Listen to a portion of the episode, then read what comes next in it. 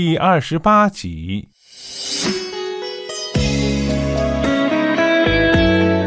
小宝的表情也变了，他望着李宝莉，嘴唇抖了半天，才说：“不要跟我说良心，我小时候天天看你欺负爸爸，爸爸不管怎么做，你总是骂他、吼他。后来他死了，我先以为他是接受不了下岗的事实，去跳了江，觉得他蛮窝囊。只是我一直不明白，为什么爸爸遗书里不给你写一个字。”而且你房里不放爸爸的照片，爸爸的生日和忌日你都不纪念他。爸爸在世的时候，你对爷爷奶奶几凶呀，还赶他们走。爸爸死了，你却主动要养他们，还要替他们送终。我就是想不通这是怎么回事。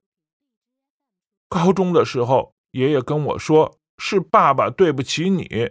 爸爸在外面有个相好，我就去找那个相好。我问他为什么要破坏我的家，他却告诉我说，爸爸死的那天跟他打过电话，他告诉爸爸，警察去抓他们是因为有人电话报案说有色情活动，报案的是个女人。后来旅馆的老板娘又告诉我，爸爸那天去了人间仙境旅馆。从钱包里拿出张照片，问老板娘是不是这个人报的案。老板娘一眼就认了出来，说就是他。爸爸钱包里的照片就是你，是你害了爸爸。爸爸跳江不是因为下岗，是因为他的老婆让他出尽洋相，丢尽脸面，毁了他的前途，却还装成原谅他、包容他的好人。爸爸觉得跟你这样的人生活。是他的耻辱，所以他活不下去。是你，都是你。就算爸爸有错，你完全可以换一种方式解决，但是你却耍阴谋。你害我爸爸四十岁不到就命丧黄泉，你害我刚满十岁就没有父亲。你晓不晓得？我小时候只有靠在爸爸身上，心里才踏实。没的爸爸，我心里有几苦几痛。你哪里懂得？为了这个，我一生一世都不会原谅你。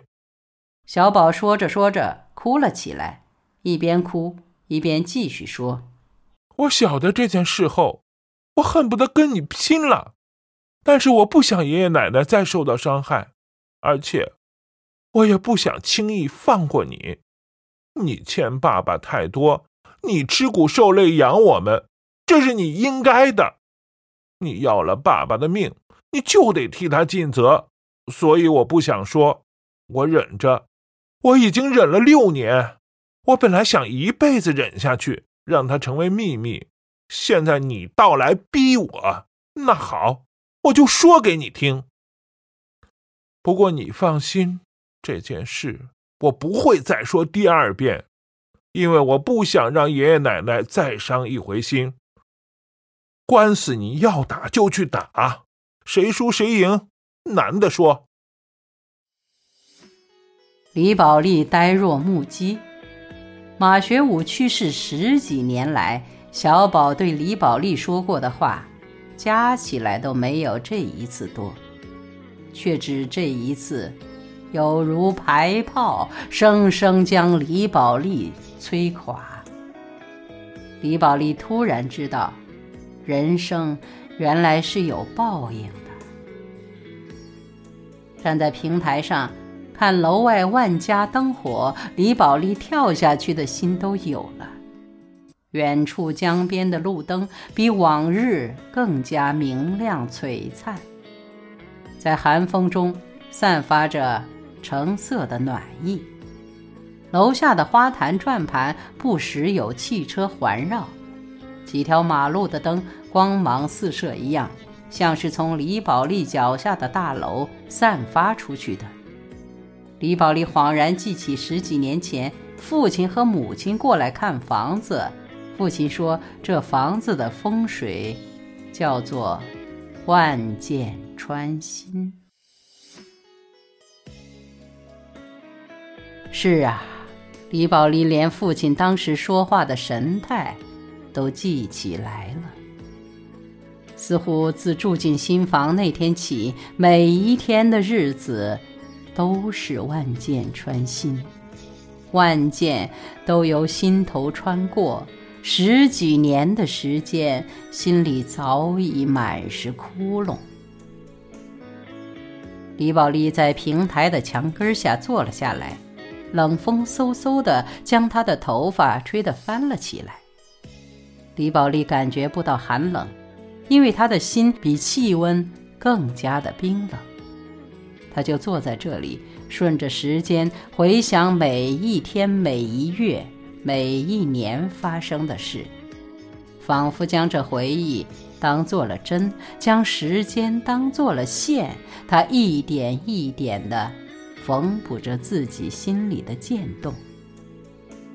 他一直想到了小宝适才的哭诉，他知道自己当年在一念之间改变了许多人的命运和人生，包括他自己。夜半的时候，李宝莉平静了下来，就仿佛她用这半夜的时间修补起了自己的冻伤。虽然那上面依然疤痕累累，但到底没有那么疼了。李宝莉想，人生是自己的，不管是儿孙满堂，还是孤家寡人，我总得要走完它。次日一早，李宝莉把这个月的生活费，以及爷爷奶奶的病历，以及房产证，以及小宝的出生证，以及家里过往的老照片，全部拿出来，放在客厅的桌上。她给公公婆婆留下一张纸条，上面写着：“爸爸妈妈，谢谢你们帮我把小宝带大成人。现在小宝有能力照顾自己，照顾你们，我很放心。所以。”我可以走了。像马学武没有留一字给他一样，他也没有留一字给小宝。然后李宝莉用他讨生活十几年的扁担为自己挑了一次货。扁担的一头是装着他衣物的纸箱，另一头是一个编织袋，里面捆了一床被子。这一年是李宝莉四十八岁的本命年。马学武已经死了十三年，而小宝也快满二十五岁了。大清早，何嫂送了一轮货转来，在一块五旅馆门口碰到了李宝莉。李宝莉说：“何嫂，来跟你搭个伴儿。”何嫂没问缘由，只是笑道：“好，好，好，你来就热闹了。再有人欺负我们，我们俩可以一起出手。”李宝莉说：“嘿，是那个话，把他们打个落花流水。”万小景闻知李宝莉的举动，紧张的连化妆都顾不上，拔腿就跑到健健的住处，拖着健健一起赶到一块五旅馆。万小景说：“我好怕呀，我蛮怕他想不开。”这时候的李宝莉已经挑货去了。知情的人说，李宝莉的货是送到王家巷码头的，要不一下就会转来。万小景说：“哎他情绪怎么样啊？”知情的人说：“蛮好呀，只要宝莉一来，满街都能听到他的笑声。”万小景一下子松软下来，蹲在地上说。我这辈子啊，佩服过蛮多人，但从来没有佩服过宝莉。我见他一回就骂他一次勺货，但这回我真是服他了。倩倩，莫怪我逼你啊，你必须跟我把宝莉抓得牢牢的。望着乱七八糟、箫声嘈杂而又丰富多彩、活力十足的汉正街，渐渐。仿佛看到哪里都有李宝莉的影子，他大声地说：“我晓得。”寂寞世界中的两颗心，寂寞城市中的每个人我们相遇相拥相互猜测怀疑一边微笑一边流泪那些激情后的陌生被